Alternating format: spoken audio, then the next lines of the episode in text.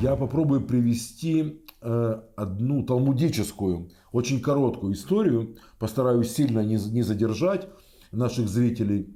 Это рассказ о технологии напыления золота на древесину. По мнению Талмуда, существовала такая технология напыления золота на древесину.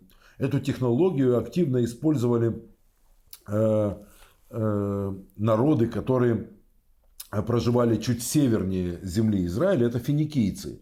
Они проживали тогда в городах Тир, Библ, э, город Цур. Э, это все финикийские города. Значит, э, эффект пульверизатора. Расплавленное золото, через которое пропущена какая-то металлическая трубочка. Талмуд говорит, что это была медная трубка. Через нее мехами нагнетается воздух. И этот воздух срывает в жидком металле Э, некий слой расплавленного металла и распыляет его путем пульверизации на поверхность, на которую вы направите этот, э, собственно, распылитель. Из дерева мы можем вырезать очень красивую ажурную э, вещь. Ну, резная работа. Дерево мягкий материал, он легко подается резцу. Можем сделать красивые какие-то, ну, буквально кружева. Из золота сделать такое, такое изделие гораздо сложнее. Это какая-то форма, которую мы должны отливать. И эти технологии, наверное, были э, неизвестны, но, а может быть и известны, но тут есть другой нюанс. Если мы из золота сделаем такое... Дерево красоту, обработать легче. Можно сделать и из золота такую, такую красивую ажурную вещь, но она будет невероятно тяжелой. Не говоря уже о том, насколько она будет дорогой. Это же сколько килограмм в скобках тонн золота уйдет на эти кружева. Дерево легче.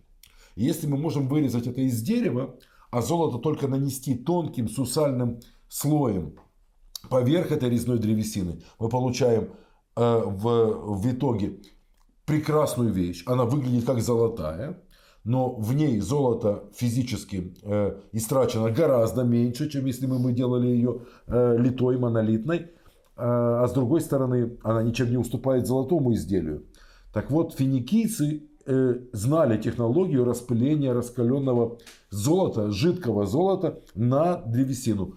Каждая микроскопическая капелька расплавленного золота, соприкасаясь с древесиной, вплавляется, вжигается внутрь этой древесины. В результате возникает тонкий-тонкий слой золота, который обволакивает резную э, деревянную, деревянную деталь, во всех подробностях ее деревянных изгибов э, в этих деревянных ну, кружевах, в этих декоративных прекрасных узорах.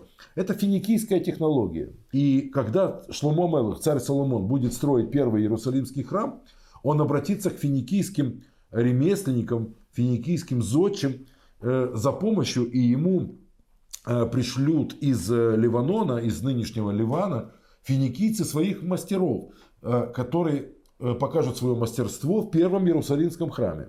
Тут у нас возникает проблема с пониманием выражения мудрость сердца. Мудрый сердцем человек – это человек, который может направить свой творческий потенциал на исполнение поставленной перед ним задачи.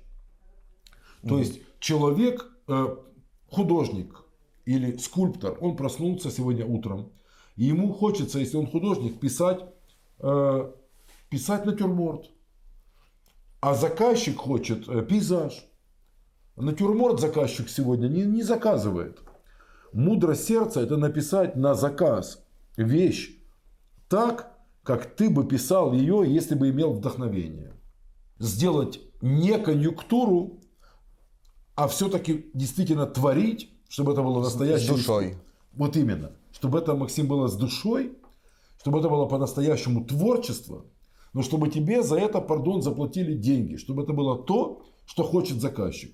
В нашем случае, дорогая Снежана, привет вам, заказчик это Бог. И он делает людей мудрыми сердцами, людей, которые будут делать то, к чему их призывает их творческое желание, творческий потенциал, к чему их тянет душа, ну, чтобы в результате получилось то, чего желает Всевышний. Творец, конечно. Я ведь могу наваять такое, к чему меня тянет моя душа. Но Богу это не надо. Он хотел другое. Тебе заказывают э, самовар, э, а ты, как жестянщик, сегодня к самовару как-то у тебя душа не лежит. Ты хотел э, делать вообще какую-то чеканку, какую-то картину на, на, на медной пластине, на бронзовой пластине. И вообще самовар это сегодня не твое. Но Богу нужен самовар. Как же сделать то, чего хочет заказчик, и при этом не покривить душой, не наступить на горло своей творческой э, жилки, своей песни. Поэтому мудрые сердцем – это люди, которые до мозга костей знают свое ремесло, они умеют работать руками. А мудрость тогда в чем выражается их мудрость сердца? Что это обычно очень глупый орган сердца, лишенный абсолютно здравого смысла. Он обычно делает то, что ему хочется. А сегодня вот это хочется чудесным образом совпадает с тем, что заказано. И поэтому говорить о том, что Бецалель или Агулиав делали, э, не умея, не умея работать, не зная ремесла, делали Всевышнему удивительные, чудесные, прекрасные вещи для убранства переносного храма, это в корне неверно. Они в первую очередь были чудесными ремесленниками. А мудрость сердца в том, что то, к чему сегодня лежало их вдохновение, полностью соответствовало тому заказу, той задаче, которую перед ними ставил Творец. И никакого противоречия здесь нет. А именно, если бы мы в Египте не овладели ремеслами, то о каком мудром сердце могла бы впоследствии идти речь, если я вообще не умею это делать? Или вы, дорогая Снежана, думаете, что они сотворяли удивительные вещи, не зная технологий их изготовления? Тогда вы не поняли самой сути. Чудо гораздо больше. Человек умеет это делать, но собирался делать совершенно что-то иное. Но Бог поставил перед ним задачу и удалось совместить мои внутренние творческие желания с темой заказчика. Вот так был изготовлен и переносной храм, и впоследствии первый Иерусалимский храм, именуемый храмом Шломо, храмом царя Соломона.